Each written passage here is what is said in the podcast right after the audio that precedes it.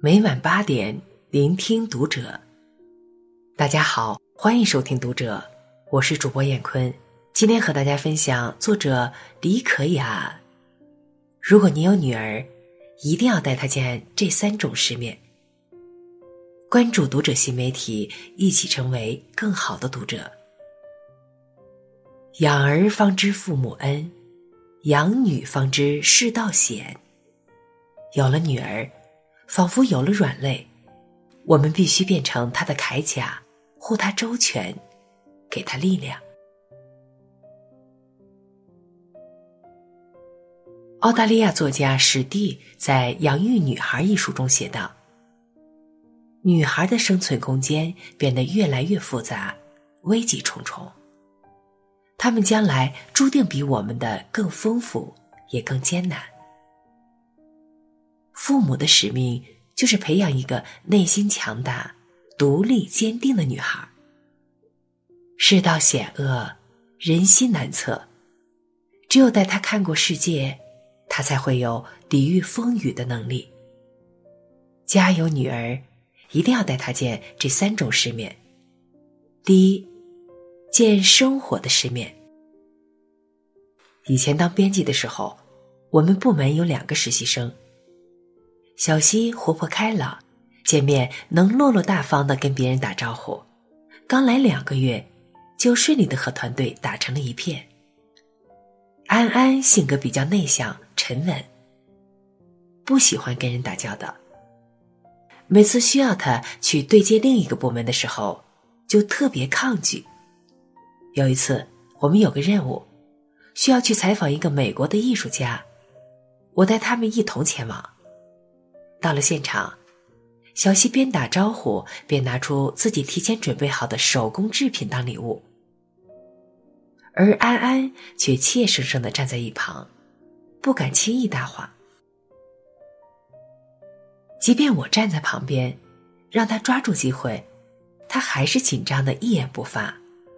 最后，小西一个人完成了采访任务，还跟艺术家交换了联系方式。说下次带他一起去逛北京城。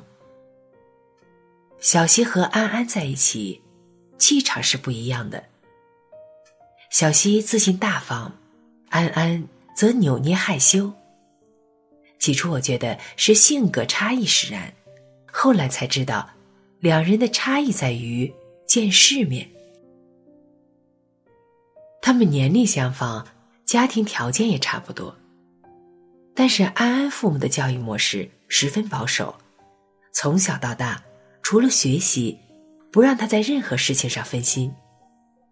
在学校还好，一走出社会，各种人际关系、沟通问题通通显现出来，让他有点接受无能。小西的父母虽然家庭条件一般，但总会想方设法的带他出去见世面。博物馆是一个城市的灵魂。每次和爸妈一起出去旅游，我们一定先去博物馆看看。他父母会尽量创造机会让他接触社会。做义工的时候，他对善良多了一份理解。去踏青的时候，他对自然多了一份敬畏。去社交的时候，他对人际关系多了一份理解。所谓的富养女儿，不是给她优渥的生活条件，而是带她去感受这个世界。上一百堂美学的课，不如让她在大自然里行走一天；教一百个建筑设计，不如让她去触摸几个古老的城市；讲一百次文学写作的技巧。不如让他在市场里弄脏自己的裤脚。生活的世面，就藏在柴米油盐、钢筋泥土中。父母只有带女儿去见世面，女儿才能更有见识。第二，见感情的世面。哪种姑娘最容易在感情里受伤呢？没见过世面的姑娘，看《欢乐颂》的时候，最心疼的角色就是樊胜美。她有才有貌，身材好，情商高，好像能游刃有余的转圈在各种男人中。但是，一旦谈起恋爱，却变得不像自己。和曲筱绡的哥哥曲连杰谈恋爱的时候，曲筱绡不止一次的提醒他，说曲连杰只是玩玩而已。但樊胜美就是不信。恋爱过程中，曲连杰带她出入各种高端场合，给她买奢侈品包包，带她去各地旅行。聪明机敏如他，就这样一步步掉入了渣男的陷阱。结果不出所料，曲连杰最后还是毫不留情的甩了他。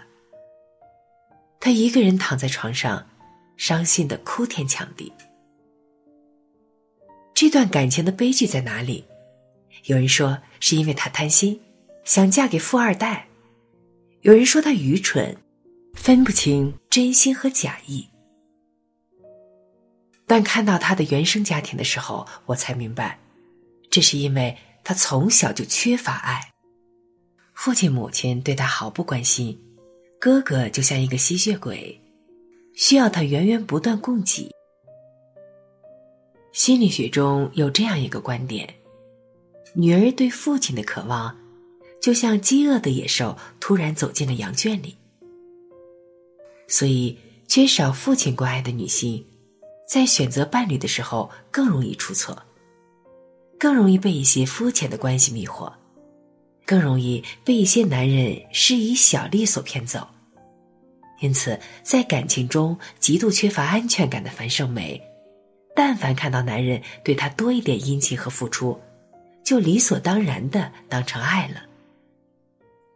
在女孩的成长过程中，择偶可以算得上是一场豪赌，赌赢了后半生躺赢，赌输了还得赔上前半生。作为父亲，一定要从小教给他被爱的坚定。和分辨爱的能力，因为感受到自己被爱着，所以才不会遇见一个普通的男人就觉得非他不可。因为有分辨爱的能力，所以明白在爱情中做到永远比说到更重要，才不会被花言巧语吃得死死的。父母之间的爱情，是带女儿见识生命中第一个感情世面。父母相爱的家庭，女儿才会更懂爱。第三种，关于成长。前几天看了一部很有意义的女性电影《成长教育》。十六岁的珍妮是一个漂亮活泼的小女孩，就读于英国的一所女校。成绩优异的他，本来是牛津大学的种子选手，学校里的老师对他期待也很高。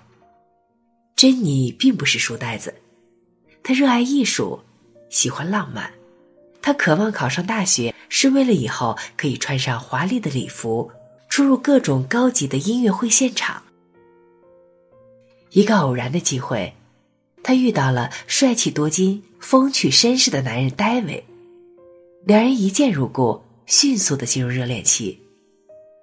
戴维带珍妮进入了一个新的世界。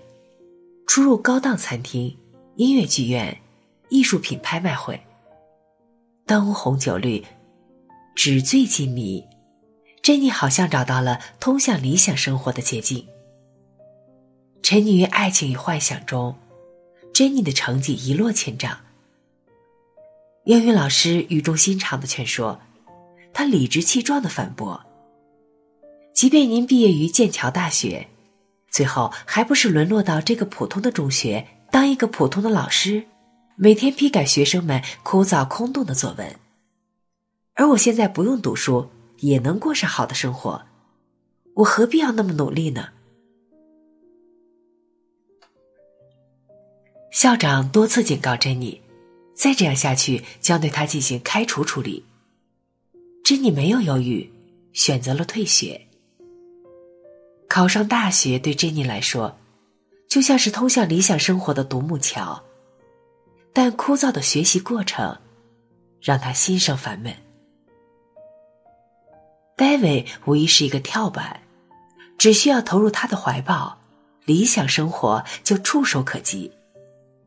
放弃了学业的珍妮选择了婚姻，但就在他们结婚前一夜，珍妮发现戴维不仅已婚，而且有了孩子。恼羞成怒的珍妮和戴维断绝了关系，但此时的他不仅失去了感情，也失去了学业。幸运的是，在人生的关键时刻，英语老师及时出现。珍妮来到他家，看到屋里的装潢虽然简陋，但钢琴、藏书、绘画、咖啡机让屋子极具艺术气息。这时，他才恍然大悟，自己所追求的艺术不过是浮于表面的标签，而真正的艺术是融入其中。褪去浮躁，珍妮在老师的帮助下回归学校，最终靠自己的努力得到了牛津大学的录取通知书。和珍妮一样，很多女孩在成长的过程中，或许也会遇到各种各样的诱惑。也许年轻可以换来特殊照顾，美貌可以换来短暂的财富，但年华易老，容颜易凋。没有谁是你的靠山，每个人的最终归宿都是自己。所以，女孩这辈子唯一不能放弃的就是成长。再忙也要抽空读书，再富也要有份工作。也许你能一夜整成范冰冰，但你不能一夜读成林徽因。一个女孩最好的状态是什么？阳光下像个孩子，风雨里像个大人。见过了生活的残忍后，依旧对这个世界保持好奇。见过生活的世面后，他能享受最好的，也能接受最差的。见过感情的世面后，他有爱人的能力，也有被爱的底气。见过成长的世面后。他有向上的动力，也有努力的勇气。年纪越大，越觉得承认世界的竞争真的很残酷，不仅仅在于身份背景上的较量，更在于见识修养上的比拼。